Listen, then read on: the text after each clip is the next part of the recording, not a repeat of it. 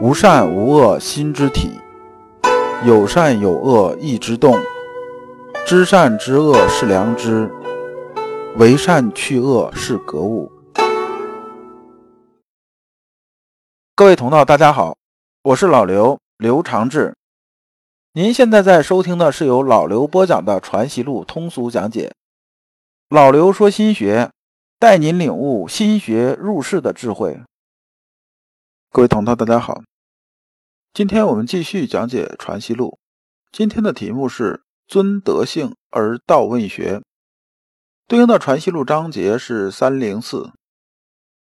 乙方问尊德性一条，乙方啊就是黄直，黄直字乙方。那么尊德性啊这句话从哪儿来呢？是从《中庸》里边来。原文是：故君子尊德性而道问学，须广大而尽精微，极高明而道中庸。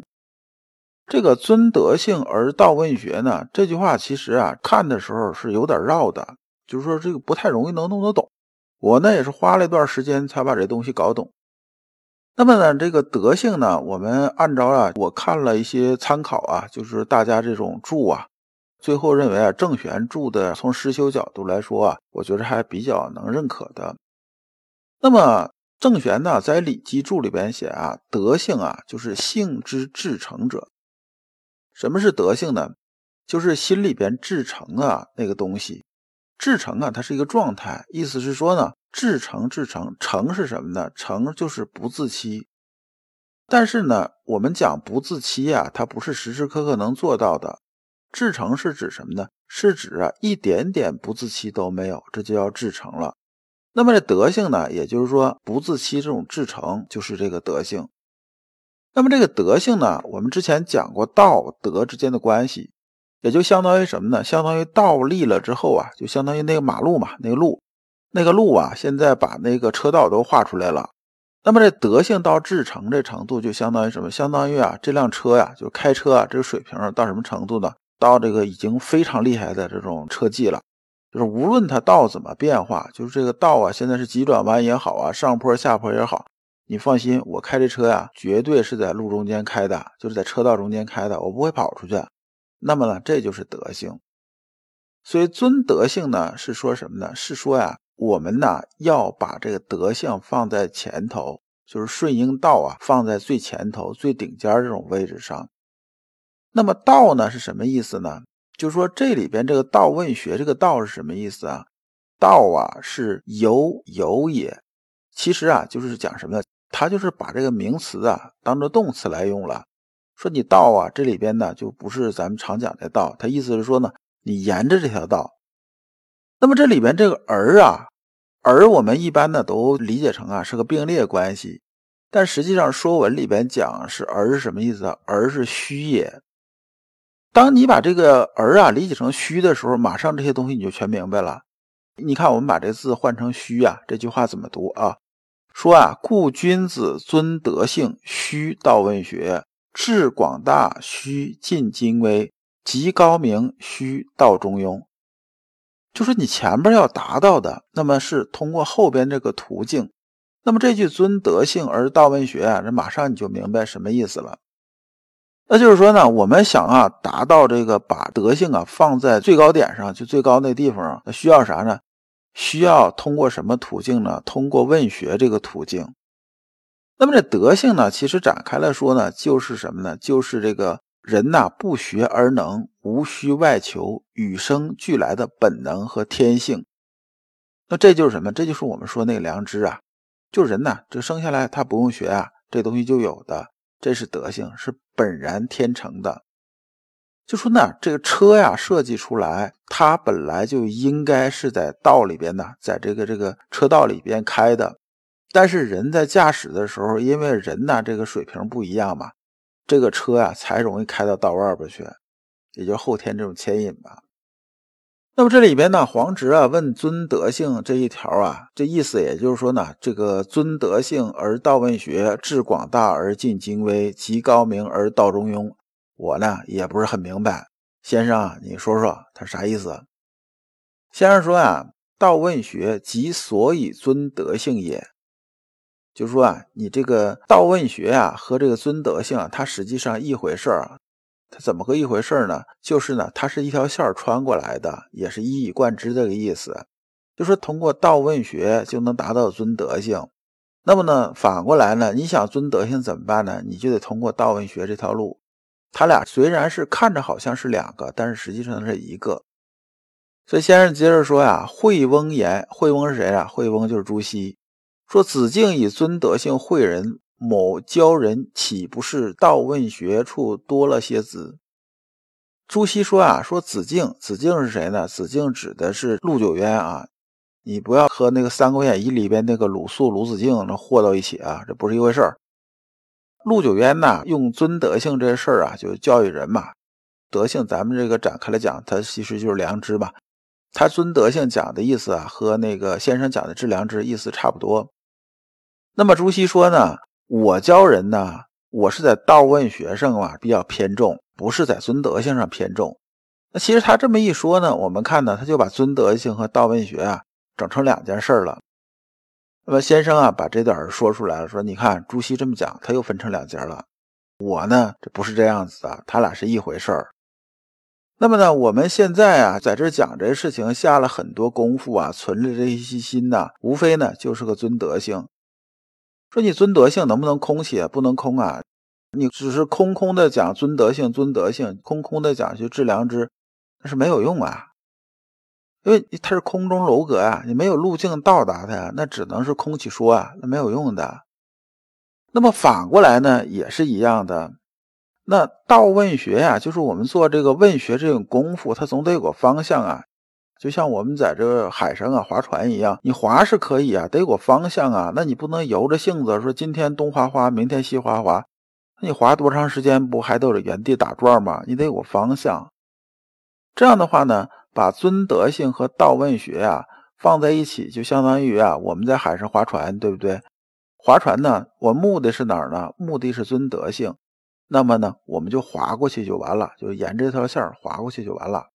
这才是啊，尊德性而道问学啊，他们之间的关系。黄哲接着问呐：“志广大而尽精微，极高明而道中庸。”这两句怎么理解？那么这个该怎么理解呢？先生讲的意思啊，我用白话说一下。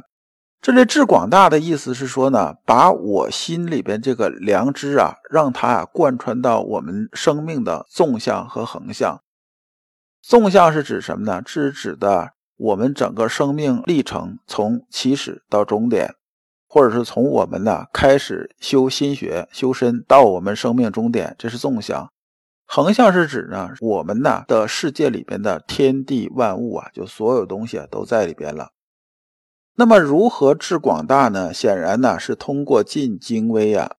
为什么进精微呢？就是啊，我们十六字心法里边讲，就是人心微微，道心微微，唯精唯一，允直觉中啊。这个指啊，道啊是越往细了走啊，它是越精微的。那这个道呢，说简单，它简不简单？简单。就比如说啊，我问你说手是什么？你把手伸出来了，你无论是左手还是右手，对不对？你手是不是天天跟着你？那我就问你，你对你的手熟不熟啊？你肯定熟嘛？那怎么可能不熟嘛？对不对？好几十年了。那我要是如果再细问你的话，你中指和食指哪个长？一般人都得去看一眼，不看一眼他也不确定哪个长，是不是？那如果再问的再细一点，说你这样，你把手啊先放这儿，是不是？然后你拿张纸来，你就画你中指上那个那指头上那指纹，你给我画出来我看看，你能画出来吗？你画不出来。所以道啊，这个东西啊，它是越往精微了走啊，它是越精微的。道是没有尽头的。那么呢，我们越进精微啊，就是我们对自己的手越了解呢，我们越知道什么呢？越知道手这种妙用啊。就是说我们这个指纹呐，哎，我们这手啊，极限动作是什么？怎么样？怎么样的？那它发挥的作用就越大。至广大而尽精微，讲的是这意思。就是至广大呢，是靠什么呢？靠尽精微来的。反过来进精微呢，是为了更广大。就说我们不断练习，练习更细微的东西，目的是什么呢？目的是让它更灵活、够有用。讲的是这意思。那么，极高明而道中庸呢？这高明啊，这里边是分开讲的。高啊，这里边指的是什么呢？比如说这个站得高看得远，高屋建瓴啊，高瞻远瞩啊，大概都这么个意思啊。就是说我能看得很通透，看得很远很大，范畴很广。明的意思呢是清晰明了的意思，就是分得很清楚。那么我们如何啊，在这个入世治世的时候啊，能把这个事情呢看的眼光放得极长远，同时呢对每个细节这种把握能又很精准呢？靠的什么呢？靠的是道中庸啊。这个道的意思呢也是途径，就通过中庸这途径才能达到啊极高明这个修为。那么中庸啊，这里边呢再说这么一句，我之前也讲过。很多人呢，把中庸这个事情就理解什么呢？理解成那个不走极端，二一天作五，直接中间就完事了，这就是中庸。这不是中庸的。中庸指的是什么呢？中庸指的是啊，这一件事情我们应对的时候啊，我们不能走极端。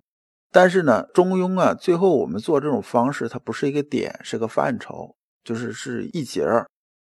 这一节里边呢，我们选择一种方式啊，和我们的特质恰好切合的，那才算是真正的中庸。就像什么呢？比如说一个好的这种狙击手啊，好的一种射手吧，那么呢，他在瞄准的时候啊，都是有意瞄准、无意激发的，就是有意我在瞄着，我始终在瞄着，但激发的时候手是一点点扣，往里扣，扣到什么呢？扣到时机合适的时候，刚好枪响了。然后就击中目标了。我既随时啊是一种紧张的状态，但同时也是一种放松的状态。这怎么讲呢？随时紧张呢，是说随时啊有个风吹草动，我都能感觉得到。但是呢，随时放松就是什么呢？我是处于无意识的这种紧张，就说这种紧张不至于造成了我这压力非常大。这有点像什么？有点像我们开车一样，刚开始开车的时候啊。每个人都是这样子，刚开始开车的时候手忙脚乱的，这个我们的眼睛啊是不断的四处看的，而且看看左边，看看右边，看看前面，看看后面。啊，车速快了之后，我们眼睛就忙不过来了，就不知道这个后会不会啊刮着碰着啊，这个怎么样怎么样的，就这样子的。但是啊，等到你啊开熟了之后啊，就开过一段时间，开熟了之后呢，哎，这时候你就能哎边开车啊边跟副驾驶的人聊聊天儿。但是呢，你这个眼睛这个余光啊，始终在扫着两边和前后。这时候呢，其实我们就处于哪种状态呢？就是说有意瞄准，无意激发这种状态。其实啊，这就作比成像，也是个中庸的状态。